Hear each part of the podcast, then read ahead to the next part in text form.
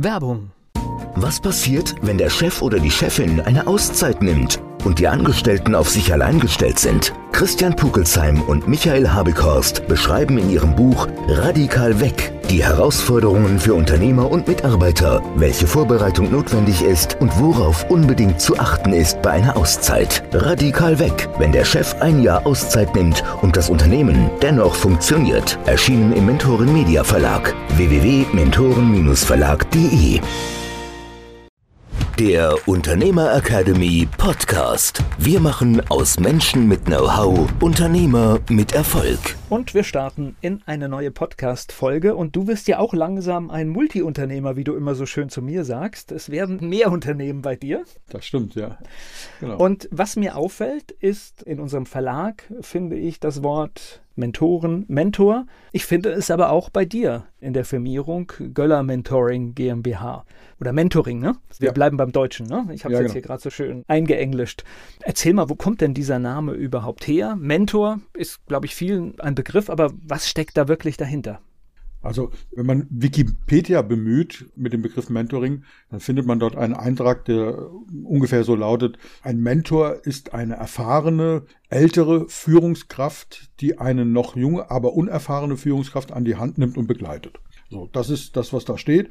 Und als ich vor gut 20 Jahren mit dem Begriff angefangen habe, Mentoring, dann haben die Leute gesagt, ja, ein Mentor, das kenne ich aus dem universitären Bereich zum Beispiel. Also der Doktorvater, der wird auch häufig als Mentor bezeichnet. Oder in der Industrie, wie Wikipedia schreibt, da gibt es das eben auch Mentoren, die eben zum Beispiel Führungskräfte, High Potentials würde man heute sagen, an die Hand nehmen. Und das sind schon Führungskräfte, aber eben noch junge und unerfahrene. Und die alten Hasen zeigen denen sozusagen, wo der Hammer hängt und führen die da in die Gesellschaft ein. Und am Anfang war das immer sehr spannend. Dann haben die Leute gesagt, ja, ein Mentor ist doch kostenlos, weil an der Uni den Professor muss ich nicht bezahlen, in der Industrie die ältere Erfahrungsführungskraft muss ich auch nicht bezahlen. Wieso willst du jetzt Geld dafür haben? Und dann habe ich immer gesagt, ja, wer zahlt denn den Herrn Professor und wer zahlt denn die ältere erfahrene Führungskraft in der Industrie? Oh ja, mein Chef. Ja, jetzt bist du selbstständig. Wer ist jetzt dein Chef? Ah, okay. Jetzt bin ich. jetzt das, macht es Sinn. Ja, ja, okay.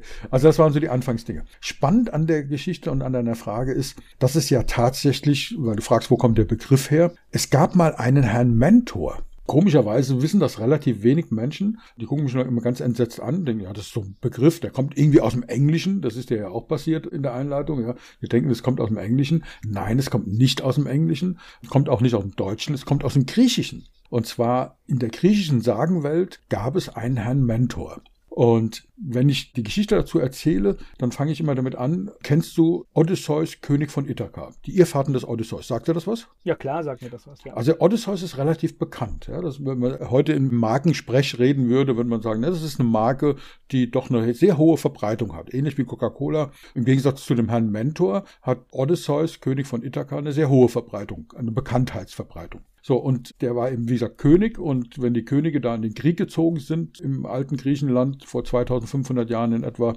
dann war die Wahrscheinlichkeit, dass sie zurückkommen, doch relativ gering. Und der ist eben, Irrfahrten des Odysseus beschreibt das ja sehr schön in dem Epos von Homer, der Elias, so heißt es genau, dieses wunderschöne Epos. Da zieht sozusagen Odysseus in den Krieg gegen Troja. Ja, da gibt's dann die Geschichte von dem trojanischen Pferd und dann kommt er zurück und verirrt sich und erlebt dann mit seinen Gefährten, ganz spannend, das sind Gefährten, keine Mitarbeiter oder Sklaven oder sonst was, sondern Gefährten, schöner Begriff, allerlei Abenteuer und braucht da irgendwie 20 Jahre, um zurückzukommen. Beim Wegfahren, beim Aufbruch zu diesem Krieg nach Ithaka war es so, dass der einen Sohn hatte und dieser Sohn hieß Telemachos oder übersetzt, in Deutsch übersetzt, Telemach. Und du merkst die Ähnlichkeit. Wir haben eine zweite Verlagsmarke, die heißt Telemach Verlag. Und es ist natürlich so, dass die Könige von damals, die Griechen haben zwar die Demokratie erfunden, aber die Könige wurden nicht gewählt, sondern das Recht des Königs wurde vererbt. Und Odysseus hat sich gedacht, na okay, ich muss jetzt hier in den Krieg.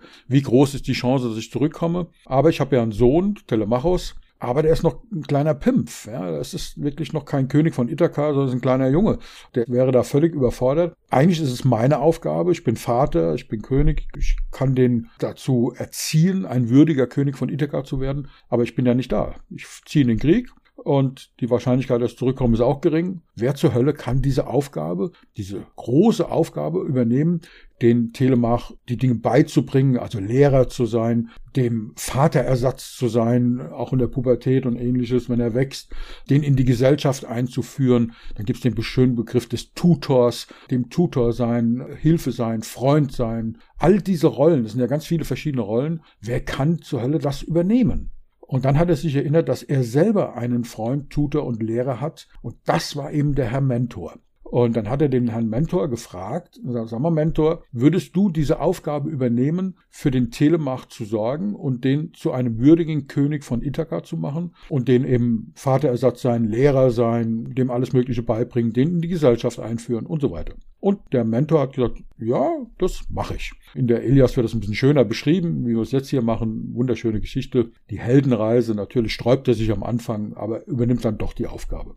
Und es geht eben so aus, Telemach kommt nach über 20 Jahren zurück und kommt dann in den Thronsaal. Die ganzen Freier wollen seine Frau heiraten, weil jeder glaubt, dass er tot sei, Odysseus. Und der Telemach steht dort und schießt mit Pfeil und Bogen durch die zwölf Äxte durch. Das ist dieses Bild, was sehr bekannt ist.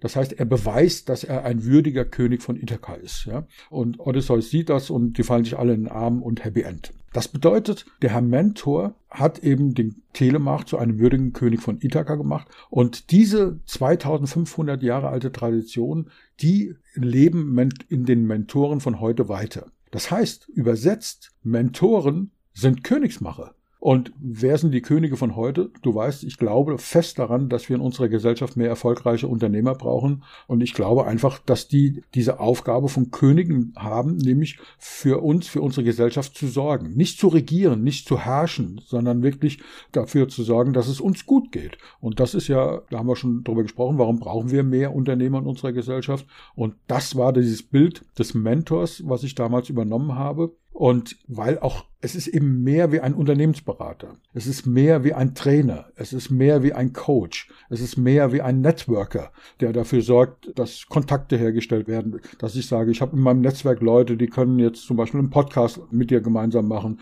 Und ich sage dir jetzt mal, wir machen einen Businessplan, wir machen Zahlen, Daten, Fakten. Oder wenn du ein persönliches Mindset-Thema hast, wir machen mal Coaching. Ich höre dir aber auch gerne zu, auch gerne mal bei einem privaten Problem und helfe dir vielleicht mit Coaching oder mit Mitarbeitung, mit Mitarbeitern, wo wir mal über die Transaktionsanalyse sprechen. Das heißt, es ist halt ein viel, viel schönerer Begriff, wie zu sagen, ich bin Trainer, Berater, Coach und Speaker. Das in einem Wort zusammenzufassen, in dieser alten Tradition, in dieser wertvollen Königsmacher-Tradition zu sagen, ich bin Mentor. Und da kommt der Begriff her. Sehr, sehr, sehr schöne Sache. Und da habe ich gerade gezuckt, weil tatsächlich ich finde, Coach und Mentor, das können wir überhaupt nicht vergleichen. Ne? Das sind unterschiedliche Rollen. Der Mentor ist sozusagen der Überbegriff. In meiner täglichen Arbeit merke ich das. Manchmal bin ich in der Rolle des Coaches, manchmal in der des Beraters, manchmal in der Rolle des Freunds, manchmal in der Rolle des Trainers, dass ich sage, jetzt mach mal, ich bin mal jetzt dein Kunde, jetzt führen wir mal ein Verkaufsgespräch, dann trainieren wir das, wie auch immer. Ja, das sind unterschiedliche Rollen, genauso wie es in deiner Persönlichkeit ja unterschiedliche Rollen gibt. Wir nennen das Subpersonalities, also deine Persönlichkeit besteht aus Subpersonalities, Unterpersönlichkeit Persönlichkeiten. Das merken wir daran, wenn du frisch verliebt bist, dann redest du anders. Wenn du ein kleines Kind gegenüber bist, dann redest du anders. Wenn du einem Kunden gegenüber bist, redest du anders. Wenn du einem Mitarbeiter gegenüber bist, redest du anders. Trotzdem bist du jedes Mal authentisch. Das sind einfach die unterschiedlichen Rollen. Woher kommt der Begriff bei mir? Warum habe ich den übernommen? Ich kann mich noch gut an meine erste Coaching-Ausbildung erinnern. Das war bei dem Dr. Knierim in Kassel. Liebe Grüße, wenn er es hört. Ich glaube, er hat es abonniert, wenn ich das richtig sehe, weil wir immer noch Kontakt haben. Es ist über 20 Jahre her. Und er hat dann sehr streng darauf geachtet, dass wir in der Coaching-Rolle drin bleiben, in der Coach-Rolle drin bleiben. Und da ging es dann darum, was ist überhaupt Coaching? Also Coaching geht von der Idee aus, dass die Lösung im Coachee, also im Klienten, schon vorhanden ist. Und du musst nur intelligente Fragen stellen, also nur in Anführungszeichen, nur intelligente Fragen stellen, um diese Lösung beim Klienten, beim Coachee nach oben zu bringen, an die Oberfläche, dass sie sichtbar wird. Und das war nie mein Ding so richtig, weil ich, wenn mich einer gefragt hat, wie werde ich erfolgreich als Unternehmer, habe ich dem gesagt, pass mal auf, ich habe mich 1988 selbstständig gemacht, habe 100.000 Fehler selber gemacht, ich kann dir sagen, wie es geht. Und äh, Dr. Knierim hat dann immer, der Andreas, immer interveniert und hat gesagt, nein, es geht nicht um deine Meinung, sondern es geht darum, dass du wertschätzend das Innere des Coaches nach oben holst und was passt zu dem, was hat der für eine Idee. Dann habe ich gesagt, sag mal, das ist überhaupt nicht mein Ding, weil wenn der mich fragt, wie es geht, dann gebe ich ihm eine Antwort. Das ist ja furchtbar, wenn ich einer fragt, sag mal, wie komme ich zum Bahnhof und du sagst, was macht die Frage gerade mit dir? Schöne Idee, ja. Alter Psychologenspruch, ja. Schön, dass wir darüber gesprochen haben, ja. So, von wegen, ich weiß es auch nicht, aber gut, dass wir darüber gesprochen haben. Ich würde also, durchdrehen. Also, du würdest dann den Weg zum Bahnhof gemeinsam versuchen zu erarbeiten, ne? Ja, genau, genau. Welche Hilfsmittel stehen dir denn zur Verfügung, ja? Hast du es schon mal geschafft, zu einem Bahnhof zu kommen? Welche Maßnahmen hast du denn damals getroffen, um zu einem Bahnhof zu kommen oder zu einem Flughafen? Und so? Das sind alles intelligente Fragen. Das ist Coaching. Das ist auch, wenn es indiziert ist, sagen wir, also wenn das sinnvoll ist, auch toll. Das soll jetzt gar nicht ins Lächerliche gezogen werden. Ganz im Gegenteil. Das sind äußerst wertvolle Tools, aber nicht, wenn mich jemand fragt, wie werde ich erfolgreich. Wenn es ein Mindset-Thema ist, dann kann man fragen, warst du schon mal erfolgreich in deinem Leben und welche Methoden haben dich dorthin geführt? Weil es müssen deine Methoden sein, wie du hinkommst. Wenn du aber sagst, wie schreibe ich ein Angebot, dann kann ich dir dort helfen, ja. Das ist immer eine Mischung. So, und deswegen, ich habe dann damals zu ihm gesagt, na, ich möchte ihm gern wirklich aus meiner Erfahrung einen Ratschlag geben. Und dann hat er gesagt, du, Thomas, Ratschläge sind auch Schläge. Oh, habe ich gedacht, ja, das stimmt. Blöd. Aber er hat gesagt, du darfst ihm ja einen Tipp geben oder du darfst ihm auch eine Antwort geben. Aber du musst dann sagen, Achtung, lieber Klient, jetzt verlasse ich die Rolle des Coaches begebe mich in die Rolle des Beraters und in dieser Rolle kann ich dir einen Tipp anbieten. Möchtest du den hören? Und dann sagt er, ja, frag nicht so blöd, sonst hätte ich ja nicht gefragt, ja. Natürlich möchte ich den Tipp hören und dann darfst du als Berater diesen Tipp und diese, deine Erfahrung teilen, diesen Tipp geben und dann sagst du, jetzt verlasse ich die Rolle des Beraters wieder und begebe mich auch wieder in die Rolle des Coaches. Ja, du, du, du ahnst, ich würde dich komisch angucken, wenn du das in einem Gespräch mit mir machen würdest. Meine Antwort an den Andreas Knierim damals war, also ich werde im Rest meines Lebens bestimmt noch ganz, ganz viele Dinge tun das gehört definitiv nicht dazu. Also nie im Leben wird, ich, das kommt nicht über meine Lippen. Ja? Also jedenfalls nicht im Coaching-Kontext. Jetzt habe ich es ja gesagt, aber jedenfalls nicht in diesem Kontext. Nie im Leben werde ich das machen und habe dann damals fast die Ausbildung abgebrochen. Er hat mich dann überzeugt davon, dass ich weitermache, zum Glück, muss ich sagen. Aber ich habe gesagt, na, ich will auch gar kein Coach sein, der sagt, jetzt verlasse ich die Rolle des Coaches. Ich brauche eine andere Rolle. Und ich bin auch nicht nur in der Rolle des Beraters. Das ist mir auch zu eindimensional. Ich habe drei Coaching-Ausbildungen gemacht. Also wenn es sinnvoll ist, dann will ich coachen. Und wenn ich trainieren will, ich, ich mache ganz, ganz wirklich sehr, sehr gerne stehe ich vor einer Gruppe oder vor einzelnen Menschen und trainiere die in meinen Seminaren und so weiter. Es macht mir einfach Freude und Spaß. Es ist wieder eine andere Rolle. Und natürlich habe ich ein riesen Netzwerk in, in mittlerweile 34 Jahren, die ich da selbstständig bin, aufgebaut, kenne 100.000 Leute, kann Kontakte herstellen und ich liebe das, Kontakte herzustellen. So, welche Rolle habe ich jetzt? Und deswegen sage ich immer, Menschen, die so in einer ähnlichen Rolle sind wie ich, die haben eine ganz lange Visitenkarten, so Querformat-Visitenkarten, wo dann drauf steht Berater, Trainer, Coach, Speaker und sonst irgendwas irgendwas, ja. Und ich habe ewig nach einem Begriff gesucht. Manchmal ist man ja blind, ja, so betriebsblind nennt man das. Meine Mutter hat mir, als ich noch sehr jung war, ich habe früher gelesen als Kind wie gestört. Unter der Bettdecke, ja, das haben wir schon ein paar Mal gehabt. Meine Mutter hat dann immer gesagt, du verdirbst dir die Augen mit der Taschenlampe. Dann, gesagt, dann erlaubt mir doch mit Licht zu lesen. Nein, du musst schlafen, was auch gestimmt hat, ja, weil ich morgens todmüde war. Aber ich habe die ganze Nacht gelesen, heimlich mit der Taschenlampe unter der Bettdecke. Und meine Mutter hat mir ein tolles Buch geschenkt, nämlich die griechische Sagenwelt für Kinder, für Jugendliche. In einer Sprache geschrieben, die wirklich für Jugendliche geeignet war, weil Homer selbst ist ein bisschen anspruchsvoller zu lesen, aber es war eben für Kinder aufbereitet und ich habe das geliebt. Und viele kennen auch dieses Hörbuch. Es gab eine tolle Schallplatten, die Irrfahrten des Odysseus. Ich habe diese Platte so oft gehört, ich glaube, die Nadel kam schon auf der anderen Seite raus. Ja. So, und dann ist mir plötzlich, das war 2001 oder 2002, ich habe mir das Gehirn zermartert. Wie nennst du das? Was für ein Begriff gibt es, der diese ganzen Rollen miteinander vereint? Und irgendwann bin ich nachts wach geworden und habe gedacht, Mann, wie blöd kann man sein. Seit Kindheit an kennst du den Begriff des Mentors. Und war für mich klar, das ist der passende Begriff für mich. Und nebenbei eine Side Story. Manchmal gibt es ja Dinge und Begriffe, Produkte, die einfach zur richtigen Zeit kommen und manchmal bist du ein bisschen zu früh in deiner Zeit. Ja? Du kennst das mit dem Newton von Apple, der kam raus, das war schon ein richtiges iPhone sozusagen. Da konnte man mit dem Stift schreiben, Handerkennung, konnte tolle Sachen machen. Es war aber ein Flop, es war einfach zu früh. Ja. Später mit dem iPhone, anderer Name, gleiche Idee. Ja. Da war die Zeit richtig. Als ich mit dem Begriff Mentor um die Ecke kam, Mentoring, das habe ich ja vorhin erzählt, haben viele Leute gefragt, ja, aber das kostet doch kein Geld, ein Mentor macht das doch unentgeltlich. Nein, dann habe ich die Geschichte erzählt von dem Vorgesetzten, der ja auch bezahlt wird. Wer ist jetzt heute dein Chef? Ah, das bin ich selber. Okay.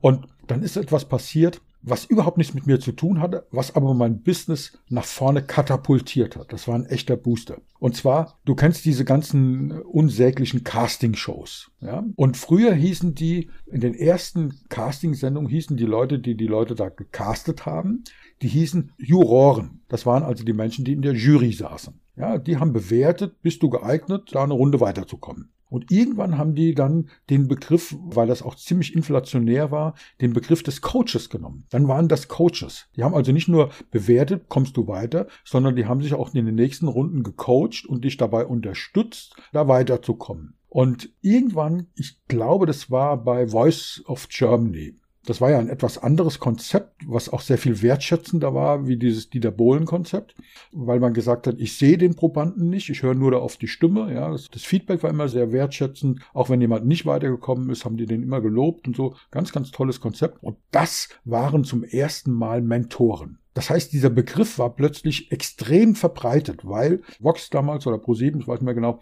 ich glaube, die wechseln sich ab, gesagt hat, in dieser Voice of Germany Staffel, das sind unsere Mentoren. Und plötzlich war der Begriff in aller Munde und mein Business ist explodiert, weil die Leute verstanden haben, was ein Mentor ist. Ja? Also das war äußerst spannend. Manchmal sind es die Dinge, die von außen kommen, die es braucht, um da noch einen zusätzlichen Schub zu geben. Sehr, sehr spannend. So, das war kleiner Geschichtsunterricht heute im Podcast. ja, genau. Deswegen einfach nach den richtigen Begriffen suchen, schauen, welche Rolle man hat und wirklich auch mal in die eigene Vergangenheit schauen. Und auch wenn die Zeit scheinbar zu früh ist oder der Begriff noch nicht so bekannt ist, auch da hat mich mein Mut belohnt und deswegen unsere, ja, allfolgendliche Empfehlung Bleiben Sie mutig. Der Unternehmer Academy Podcast. Wir machen aus Menschen mit Know-how Unternehmer mit Erfolg. Werbung.